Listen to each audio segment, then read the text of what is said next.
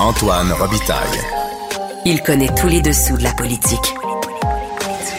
Une entrée privilégiée dans le Parlement. Là-haut sur la colline. Antoine Robitaille. Bon lundi à tous. Aujourd'hui à l'émission, on reçoit Marc Garneau, le député libéral fédéral et accessoirement ancien astronaute, qui craint que la réforme de la loi sur les langues officielles n'entraîne des violations des droits fondamentaux des anglophones à Montréal et dans le reste du Québec. L'ennui, c'est qu'il n'arrive pas vraiment à nous dire lesquels. Vous écouterez et vous nous direz ce que vous en avez pensé. Mais d'abord, mais d'abord, c'est lundi, jour de chronique consti. On s'érotise une question constitutionnelle à la fois. La traduction constitutionnelle. La question constitutionnelle. Et bonjour Patrick Taillon, Bonjour Antoine. notre chroniqueur constitutionnel et accessoirement euh, gréviste à l'Université Laval? Oui, oui, oui, euh, nous sommes en grève pour euh, deux semaines. Ben voyons donc. Est-ce est-ce que les professeurs d'université n'ont n'ont-ils pas les, plus belles conditions euh, au monde? Ils- leur empreinte carbone même est, vraiment très, très grande. Vous vous promenez à travers le monde constamment. Nous sommes immensément privilégiés. Euh, et d'ailleurs, c'est même un des enjeux de la grève. Là, c'est, c'est pas facile. On, on- on veut soutenir notre syndicat, mais c'est pas facile de nous arrêter de travailler. Ah oui. Euh, mais, mais à un moment donné, avec le temps, euh, pas, il y, a- il y a, il y a une dynamique qui, est- qui s'est créée à l'Université Laval où on a signé des conventions collectives qui ont créé un fossé avec euh, nos collègues de, de Montréal. de Ah oui. Et surtout des, des 15 universités dites de recherche là, au Canada. On est les 15e. Bon. Donc, euh, oui, on est privilégié, mais à un moment donné, on se compare aussi un petit peu. Puis, euh, comme toute grève, le but, c'est que ça négocie. Donc, on joue avec le calendrier universitaire pour essayer de faire bouger le calendrier des négociations. À la fin, espérons que tout le monde va s'entendre. Alors, so, so, so, solidarité. Euh, Exact. Patrick, euh, rapport de la commission Rouleau sur l'invocation de la loi des mesures d'urgence. On se souvient que cette loi matraque a été invoquée pour mettre fin au siège euh, il y a un an, là, au siège d'Ottawa par les dix camionneurs.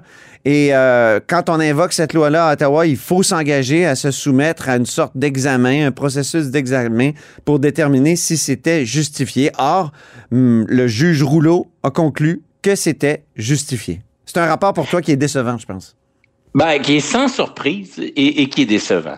Euh, ce, qui est, ce qui est vraiment très bien dans tout ça, c'est qu'on a eu cette commission. Ça nous montre que la réforme de la loi a été plutôt bien faite et que avec ce, ce genre de commission bilan, il y a un prix politique à payer pour un gouvernement. Et, là, dans ce cas-ci, c'est clair que s'il y avait eu des abus, parce qu'une des, une des, un des points, un des actifs du gouvernement Trudeau dans cette crise, c'est un peu l'inverse d'octobre 70 c'est qu'il a, il a utilisé des, des pouvoirs exorbitants dans un, dans un contexte où c'était probablement pas nécessaire, mais il n'en a pas vraiment abusé. Alors, Ouais. en 70, c'était un petit peu l'inverse. Il, y avait- Ouais. il y avait une menace un petit peu plus grande, mais qui est devenue pas grand-chose, ben pas grand-chose, j'exagère, mais qui, à côté des abus là, de pouvoir qu'on a, qu'on a fait sous le régime de la loi sur les mesures de guerre, c'est vraiment un, un bilan, au fond, à, à front renversé. Mais je dis sans surprise parce qu'à quelque part, une des questions centrales de la commission, c'était est-ce que c'était justifié de sortir une telle loi matraque? Est-ce qu'on avait d'autres choix? Est-ce qu'on avait vraiment une crise à la sécurité nationale devant nous? Puis ça, ultimement, ce sont des questions, oui, qui ont une, une dimension, un versant juridique, mais l'essentiel, ça reste une question d'appréciation politique. Ah oui. Et d'ailleurs, le juge, dans son rapport, c'est tout le temps un peu écrit comme ça. Quelqu'un d'autre, basé sur le même récit, il convient lui-même que quelqu'un d'autre pourrait arriver à une appréciation différente. Comme quoi, on est dans une espèce de zone où le verre est à moitié vide et à moitié plein. Monsieur Rouleau, lui, le juge Rouleau, il met les lunettes, euh, disons, optimistes, où il donne un petit peu toujours le bénéfice du doute au gouvernement. N'empêche que sur la question de savoir s'il y avait des, si, pardon, si les conditions étaient réunies Hum. pour aller dans, dans l'état d'urgence, il y a comme deux aspects qui sont déterminants. Le premier, c'est est-ce qu'il y avait vraiment une crise à la sécurité nationale? Puis là, Ben le oui. juge se contredit un peu. Il dit, moi, je trouve que oui, ça rencontrait la définition très exigeante, mais une de ses recommandations, c'est de changer la définition pour être bien sûr que la prochaine fois, ça rentre dans la définition. Donc, euh, c'est comme un peu ceinture et bretelle. Il nous dit, euh, il nous dit, moi, je, je sais que quelqu'un d'autre pourrait arriver peut-être à une, une, réponse différente, mais si on changeait la définition, là, là, là j'aurais absolument raison. Donc, on, on voit là-dedans quand même là que ça se joue à pas grand-chose. Ouais. L'aspect où il est peut-être plus complaisant, c'est vraiment sur la question de savoir s'il existait des solutions de rechange. Est-ce que le droit commun, le droit ordinairement applicable, avait vraiment été essayé? Hmm. Est-ce que les provinces étaient en contrôle de la situation? Son récit des faits est assez convenable, mais on dirait qu'il veut pas en tirer les conclusions qui s'imposent. Hmm. Le jour où l'état d'urgence fédéral est déclenché, L'Ontario est capable de gérer le pont ambassadeur. Le Québec a géré ses manifs. Euh, Au Manitoba, ça va plutôt bien. On nous fait le récit de tous ces endroits où la situation est sous contrôle. Il y a, véritablement qu'un seul endroit qui, est hors de contrôle, c'est la colline parlementaire, dont une bonne partie des terrains sont même pas de la compétence de la ville d'Ottawa. Hein.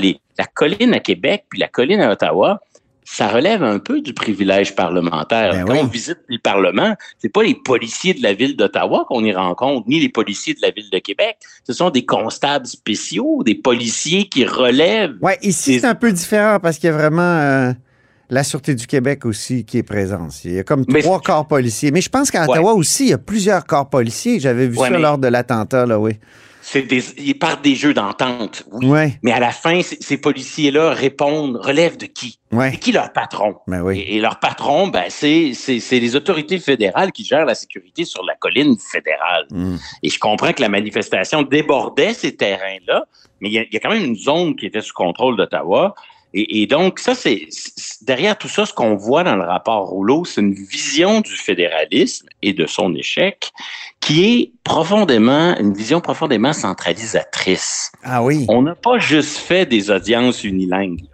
C'est-à-dire qu'à à force de tenir des audiences unilingues, on, on a pensé le rapport à travers une vision profondément euh, fédérale. Puis même quand on se met, on se met dans la peau des provinces dans ce rapport-là, je dirais, on se met dans la peau d'une vision ontarienne du Canada ou torontoise. Ce que tu dirais, c'est que c'est plus fédéral, que c'est plutôt unitariste dans son esprit? Bien sûr, Oui, hein? absolument. Ben oui, tout est la faute des gouvernements dits inférieurs dans ce rapport-là. Ah oui. La ville d'Ottawa est en faute, mais surtout l'Ontario. L'Ontario qui a pas, le, le premier ministre de l'Ontario qui a pas collaboré à l'enquête.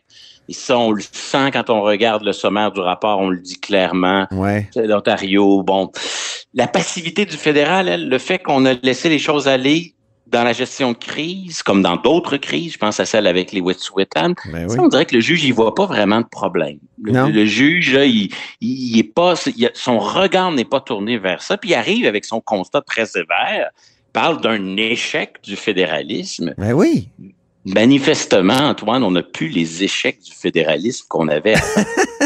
Hein, avant, on parlait d'échecs du fédéralisme quand on cherchait à moderniser ce pays-là par une ronde de négociations C'est constitutionnelles ça. ça échouait. Puis là, devant cet échec dans no- no- notre capacité de s'entendre sur les règles du jeu de ce pays-là, Ben oui. là, on nous disait, ouais, mais au quotidien, ce pays-là fonctionne. euh, dans, les, dans la gestion des, des, des, des, des services, tout, tout fonctionne. Donc, comme si au quotidien, euh, l'échec du fédéralisme sur le plan des principes, sur le plan constitutionnel, était racheté par une espèce de, de pratique quotidienne du fédéralisme. Mais là, on dirait de plus en plus, je pense à, la gestion des passeports, je pense à la gestion des frontières, je pense aux aéroports, puis là, je pense à la gestion de cette manifestation. Là, c'est l'échec du fédéralisme au quotidien. C'est le nouveau, euh, c'est la nouvelle tendance, c'est que même en pratique, ça fonctionne pas très bien. Ben oui. Et surtout, c'est là que ça devient euh, problématique. Mais pour lui, l'échec. cet du- Ouais. L'échec du fédéralisme, fédéral- pour lui, c'est- quoi? C'est le palier inférieur qui collabore pas, c'est tout? C'est ça, et ça justifie la centralisation, l'unitarisme. Ah oui. Et donc, c'est c'est- d'ailleurs c'est une vision qui est généralisée. Par exemple, mon collègue à l'université d'Ottawa, là, Amir Attaran, Oui. quand il est entre, entre deux entre deux tweets incendiaires, là, il fait de la, de la recherche sur le système euh, canadien de santé. Hmm. Et l'ensemble de ces travaux consiste à démontrer que telle province est moins bonne que telle autre province, donc les provinces sont défaillantes, donc il faut centraliser. C'est comme le nouveau slogan, l'échec du fédéralisme, c'est dès qu'il y a un petit problème au niveau provincial, on l'utilise comme un prétexte vers la centralisation. Il y a comme une montée de l'unitarisme, Patrick. Exactement. Puis dans le rapport Rouleau, c'est très présent. À court terme, le juge Rouleau, il dit, ben, parce qu'il y avait cet échec du fédéralisme, moi, je ne comprends pas. L'Ontario a bien géré le pont ambassadeur. Là. Ouais. Voit pas l'échec des provinces là-dedans, mais lui, il voit un échec des provinces parce qu'il trouve que l'Ontario collaborait pas assez. Et là, il dit, ça, ça justifie qu'Ottawa mette de côté l'autonomie des provinces Mm. pour dire, ça y est, je sors ma loi matraque et je, je, je, je- j'utilise les pleins pouvoirs. Et à long terme, le rapport est fascinant.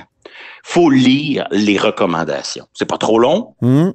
Qu'est-ce que nous dit le juge Rouleau sur les recommandations? Ben, face à cet échec du fédéralisme, recommandation 9, recommandation 13, il faut créer des normes nationales en matière de sécurité, de gestion de crise, Ah des normes nationales et uniformes d'un océan à l'autre, alors que Québec, Colombie-Britannique, Alberta, ils ont, ils ont su faire face à la crise. Il y a juste la colline à Ottawa là, que ça a été incontrôlable. Et, et- et là, non, ça nous prendrait des normes nationales uniformes. Recommandation 2, Antoine. Ouais. Pas la, pas la, la 72e, Ouais. la recommandation 2. Créer un, j'ouvre les guillemets, un seul coordinateur, coordonnateur national du renseignement pour les événements, blablabla. Donc, Ah, mon créer une instance uniforme pour prévenir ce genre de crise Mais- des renseignements. C'est le juge Rouleau. C'est le juge Rouleau qui semble faire échec au fédéralisme. C'est lui qui veut mettre fin. C'est ça, c'est ça. C'est le, le- le- le- il- on, on cherche un- une défaillance des provinces, là où c'est, on ferme les yeux sur celle d'Ottawa et on utilise cette, la moindre défaillance des provinces pour justifier une centralisation accrue. C'est là un des traits importants euh, du rapport. Hmm. L'autre euh, question aussi, c'est peut-être celle des droits fondamentaux. Ah, ben oui, ça, c'est celle qui m'a qui m'a troublé, moi. Oui, il faut, il faut lire euh, ta chronique de samedi qui est remarquable là-dessus parce que, en effet, on se retrouve dans une situation où tout le monde parle de charte, tout le monde parle de droits fondamentaux, mais au final, là, c'est des débats assez partisans. On est dans une dynamique où aujourd'hui, Justin Trudeau se promène après avoir saisi des comptes bancaires, Ouais. interdit de participer à des assemblées publiques, interdit de manifester, euh, désigné des lieux, là, on ne pouvait pas y accéder Mm. promène en disant moi j'ai jamais limité les droits de la charte parce que tout ce que j'ai fait a été jugé raisonnable par un juge dont entre toi et moi, c'était pas vraiment son mandat de traiter des cas. là. Il, il portait un jugement assez général sur la limitation des droits, mais c'était pas un vrai litige avec des vrais cas. là. Mhm. Donc lui, il se promène en disant moi, mais moi j'ai rien fait. Il y a pas. On est de plus en plus dans une dynamique politique où mes atteintes, mes limitations aux droits, ça c'est toujours raisonnable et justifié. Et celles des autres, elles sont très très graves et, et très très liberticides. Et Exactement. C'est vrai dans l'attitude du gouvernement Trudeau, mais c'est vrai aussi dans l'attitude de d'autres leaders politiques. Et ça crée un dialogue de sourds. Qu'est-ce qu'on retient de cette crise? Des manifestants euh, qui euh, considèrent qu'au nom d'une liberté fondamentale, ils ont le droit de violer toutes les lois. Ils ont le droit de violer le code de sécurité routière. C'est toujours ça le problème. Hein. Nous, les constitutionnalistes, on- on- en leur disant vos droits sont au-dessus de tout, on crée une forme de fondamentalisme. On crée chez ces militants l'impression qu'ils ont le droit de tout faire. Mhm. Il n'y a pas vraiment matière à négo parce que des droits, ça se négocie pas. Ça, ça se proclame, ça se fait respecter, c'est fondamental. Et, et, et ça, c'est pas très bon à long terme pour le climat politique. Non. Et de voir un gouvernement qui fasse à ça, ça a l'air- au lieu de dire oui, oui, on, on a limité les droits, mais on a essayé de le faire le moins possible, etc. Se promène en disant non, non, nous, on respecte la charte. La charte a été parfaitement respectée. wow, du calme. Il y a, il y a quelque chose là-dedans de Ah pas non, très c'est- sain sur euh, un C'est débat. tellement deux poids, débat. deux mesures, là, ça aucun bon sens. Puis c'est pas parce que j'étais totalement d'accord avec les manifestants d'Ottawa que je dis ça, contrairement à ce que certaines personnes m'ont écrit. C'est pas du Oui. tout ça. C'est c'est vraiment l'outil qu'on a utilisé. Moi, je trouve qui, c'est- qui est un outil assez paradoxal dans les mains de gens qui font tout le temps la leçon sur les droits et libertés. Et puis, comme tu l'as déjà dit dans ta chronique du 14 février l'an passé. c'était pas une insuffisance de droit, c'était une insuffisance de police. On aurait dû régler la question de manière policière et non avec euh, cette loi matraque. Ben merci beaucoup, Monsieur le gréviste. Je vous laisse retourner à votre piquetage. Oui, oui, oui, tout à fait. Merci beaucoup. À On- bientôt. on se reparle la semaine prochaine.